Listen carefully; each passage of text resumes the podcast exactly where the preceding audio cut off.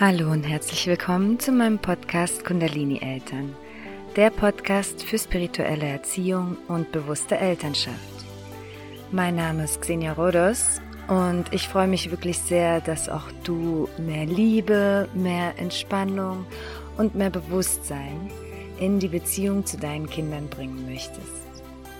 Heute möchte ich dir erklären, warum vielleicht ausgerechnet dein Kind manchmal etwas aggressiver ist, vielleicht haut und beißt und schlägt oder an Haaren zieht und einfach anscheinend manchmal diese gewisse Wut in sich trägt.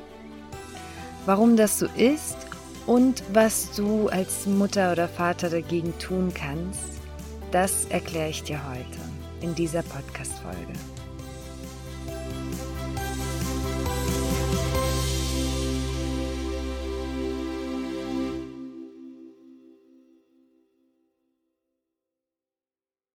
Selbstverständlich hat solch ein aggressives Verhalten unterschiedliche Ursachen von Kind zu Kind, von Situation zu Situation.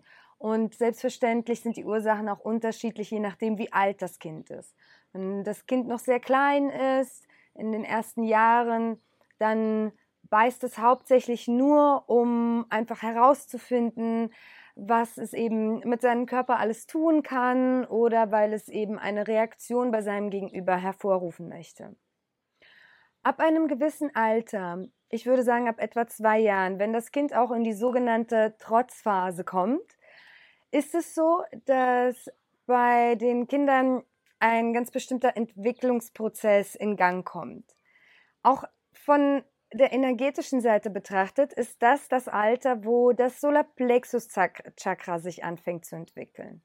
Und das Solarplexus-Chakra ist dafür zuständig für unser Selbstbewusstsein, für unser Machtgefühl, für unser Handeln, für all unsere Aktivitäten und bestimmt, äh, welchen Stellenwert wir uns in diesem Leben und in dieser Gesellschaft eben zuschreiben. Und ab dem dritten Lebensjahr, also ab etwa zwei Jahren, beginnt sich genau dieser Entwicklungsprozess bei Kindern zu vollziehen. Das heißt, Kinder bauen in dieser Zeit ihr Selbstwertgefühl auf. Sie merken, dass alle ihre Aktionen eine gewisse Reaktion hervorrufen. Das bedeutet, sie merken, dass sie eine gewisse Macht in diesem Leben haben, dass sie etwas bewirken können. Sie ordnen sich irgendwo in diese Gesellschaft ein. Sie ordnen sich in, unsere, in ihre Familie ein. Das bedeutet, sie entwickeln ihr eigenes Selbstbewusstsein und schauen, wie viel Macht habe ich tatsächlich? Wie viel kann ich tatsächlich bewirken? Und das ist ein sehr wichtiger Entwicklungsschritt, denn das Selbstbewusstsein, was sie in dieser Zeit aufbauen, nehmen sie auch für den Rest ihres Lebens mit. Je nachdem, wie autoritär und wie streng wir in dieser Zeit mit unseren Kindern umgehen, entscheidet es, wie selbstbewusst und wie machtvoll unser Kind sich eben fühlen wird. Wenn wir dazu neigen, unserem Kind ständig die Richtung vorzugeben oder es ihm, ihm auch ständig zu sagen, dass es das falsch macht, dass es dies anders tun soll und dass wir eigentlich über unser Kind bestimmen umso schwächer fühlt sich unser Kind in dem Moment. Und im ersten Augenblick fällt uns meistens gar nicht auf, wie sehr wir tatsächlich über das Leben unserer Kinder bestimmen. Wir bestimmen, ob sie in den Kindergarten gehen, ob sie zur Schule gehen. Sie werden nicht gefragt, ob sie das wollen. Wir geben ihnen das vor. Wir bestimmen, wann sie aufstehen, was sie anziehen, wie sie essen, wie sie sich zu verhalten haben. Und, und wenn wir und wirklich mal intensiv darüber nachdenken, bestimmen wir einen unheimlich großen Teil äh, des Tages unserer Kinder. In unserem Kind kann dabei eine Art Wut entstehen, weil es natürlich trotz allem den Drang hat, selbstbestimmt zu leben. Und diese Wut kann sich anstauen und dann eben in genau solchen Momenten, wo wir das Gefühl haben, unser Kind sei aggressiv, rauskommen. Zum Beispiel kommt es in eine Situation mit anderen Kindern und hat endlich das Gefühl, dass es mal selbst der Größere, der Stärkere ist und will seine Macht für sich mal ausspielen. Es will sich auch endlich mal mächtig fühlen. Äh, das Kind will auch endlich mal das Sagen haben und mal bestimmen, was, es, was in dieser Situation passiert. Desto weniger gleichberechtigt wir unser Kind behandeln, umso intensiver ist dieser Drang, seine Macht in anderen Situationen auszuüben. Und umso mehr staut sich diese Wut natürlich auch in dem Kind an. Hinzu kommt noch, dass unsere Kinder natürlich noch nicht alles alleine machen können.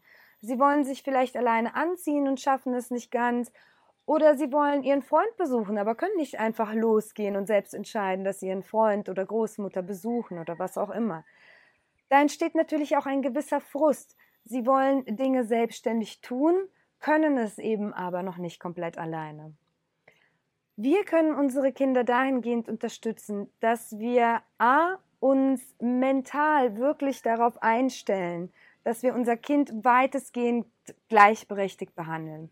Das heißt, wir können versuchen, ihn in den Alltag mit einzubinden. Wir können versuchen, Raum und Zeit äh, für das Kind einzuräumen, indem es die Dinge selbst entscheiden darf. Wir, ja, wir können uns vor allem auch eben unserem Kind auf Augenhöhe begegnen und versuchen zu erklären, warum in diesem Moment das Kind nicht selbst über sich selbst entscheiden kann und über seinen Alltag. Das ist sicher nicht immer einfach und manchmal auch herausfordernd, aber wir können eben unserem Kind das Gefühl vermitteln, dass wir zumindest mental uns gleichberechtigt fühlen mit dem Kind, aber es vielleicht gewisse Ordnungen in der Gesellschaft gibt, die jetzt die Möglichkeit nicht geben, dass das Kind eben selbstständig entscheiden kann, was es tun möchte oder wie es handeln möchte. Ein zweiter Aspekt, den wir unbedingt betrachten sollten, ist natürlich unsere eigene Emotion, die wir vielleicht sogar noch aus unserer eigenen Kindheit herumtragen. Wir können uns mal Zeit nehmen und uns hinsetzen und uns mal Gedanken machen, wie war das denn, als ich so alt war, wie mein Kind jetzt alt ist? Wie selbstbestimmt durfte ich denn selbst leben? Durfte ich entscheiden, wie ich meinen Tag gestalte? Waren meine Eltern sehr streng? Waren sie autoritär? Wurde ich vielleicht selbst häufig angeschrien? Wurde ich unterdrückt? Wie stehe ich jetzt zu meinem Selbstbewusstsein? Fühle ich mich mächtig und stark oder fühle ich mich vielleicht klein und schwach in dieser Welt? Denn das hat zweierlei Einflüsse. Erstens hat es den Einfluss, wenn wir selbst in unserer eigenen Kindheit stark autoritär behandelt wurden und viel unterdrückt wurden, dann befinden wir uns jetzt in der Situation, dass wir nun endlich das Sagen haben wollen. Und so handeln wir wiederum sehr autoritär unserem Kind gegenüber. Wir haben diese Erziehungsmuster natürlich auch einfach noch in uns drin. Das bedeutet, wir denken, wir müssen jetzt das letzte Wort haben. Wir müssen jetzt die Richtung vorgeben. Wir sind die Eltern, also müssen wir hart durchgreifen. All das ist vielleicht noch irgendwo in uns drin. Und der zweite Einfluss ist, dass wir vielleicht eben auch diesen Frust aus unserer Kindheit, vielleicht sogar noch in unserem Unterbewusstsein mit uns herumtragen.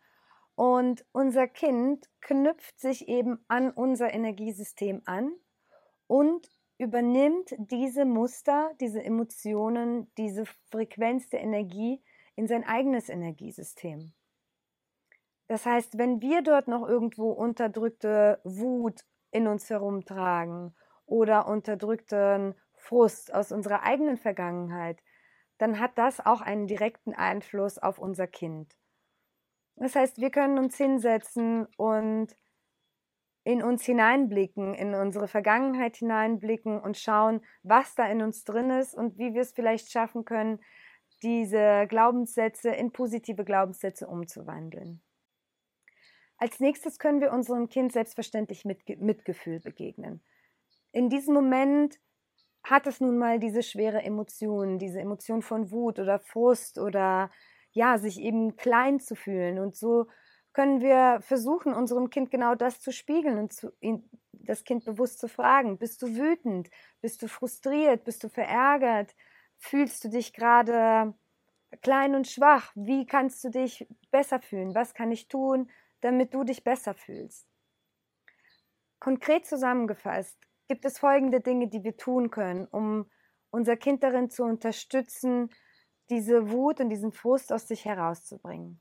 A, ein ganz wichtiger Schritt, wir können selbst mal reflektieren, wie gleichberechtigt ist unser Kind in unserer Familie. Wir können reflektieren, wie selbstbestimmt kann unser Kind tatsächlich seinen Alltag bestimmen. Wie viele Situationen im Alltag gibt es, wo unser Kind über sich selbst entscheiden darf und wie viele Situationen im Alltag gibt es, in denen wir über unser Kind entscheiden und unser Kind sich uns einfach fügen muss. Das ist Punkt Nummer eins. Punkt Nummer zwei ist zu überlegen, wie kann ich mein Kind darin unterstützen, sein Selbstbewusstsein zu stärken und es aufzubauen? Wie kann ich mein Kind darin unterstützen, dass es sich stark fühlt und wichtig fühlt und machtvoll fühlt und sieht und spürt, dass es eben eine wichtige Rolle in diesem Leben und in unserer Familie und in der Gesellschaft allgemein spielt. Wie kann ich mein Kind darin unterstützen, dass es weiß, dass es was bewegen kann in dieser Welt? Der dritte Punkt ist auch nochmal zu reflektieren, welchen Stresspegel trage ich eigentlich in mir, während mein Kind in solchen äh, Situationen ist, wo es eben sich aggressiv oder wütend verhält. Denn sehr häufig kommen Mütter auf mich zu mit genau diesen Problemen und schildern mir, dass diese Situationen sehr häufig am Abend passieren. Und es ist natürlich so, dass wir am Abend selbst schon etwas ausgelaugt sind und damit schneller reizbar sind und gestresst sind vom stressigen Alltag, den wir dann schon hinter uns haben und uns einfach die Kraft fehlt, da noch die Geduld aufzubringen und die Ruhe zu bewahren. Und A fällt es unserem Kind natürlich auch schwerer am Abend, weil es auch einen stressigen Alltag hinter sich hat. Und B übertragen wir unseren Stress natürlich unbewusst auf unser Kind. Und das heißt, was wir nochmal hier bewusst machen können, ist, zum Abend hin versuchen, mehr Entspannung in uns hineinzubringen und generell mehr Entspannung in, in, die ganze, ja, in den ganzen Abendverlauf hineinzubringen. Ich habe vor ein paar Wochen ein Video gemacht, da geht es um äh, die Schlafbegleitung und äh, Schlafprobleme bei Kindern. Da ich, bin ich sehr intensiv darauf eingegangen, wie man ähm, es schafft, mehr Entspannung in den Abend, ins Abendritual hineinzubringen und wie man es schafft, diesen äh, Stress vom Alltag von sich ja, davon loszulassen und eben mehr Entspannung in die gesamte Familie mit reinzubringen. Ich werde euch dieses Video hier nochmal verlinken. Ich hoffe sehr, dass ich euch heute wieder ein bisschen zum Nachdenken anregen konnte und euch neue Perspektiven aufzeigen konnte, dass du vielleicht ein paar Aha-Momente hattest während diesem Video. Falls dir das Video gefallen hat, würde ich mich natürlich sehr freuen, wenn du mich unterstützt und mir ein Like da lässt, wenn du meinen Kanal abonnierst. Und ich möchte dich sehr, sehr herzlich auch in unsere Facebook-Gruppe von Kundalini-Eltern einladen. Dort wirst du mehr gleichgesinnte Eltern finden, die mit Sicherheit ähnliche Herausforderungen im Alltag haben, die eine ähnliche Denkweise annehmen möchten. Und das ist ein Platz, wo wir uns gegenseitig sehr viel unterstützen können und wo ich auch sehr aktiv bin und immer versuche, auf eure Fragen individuell einzugehen. Ich schicke dir ganz, ganz viel Liebe aus Bali, deine Xenia.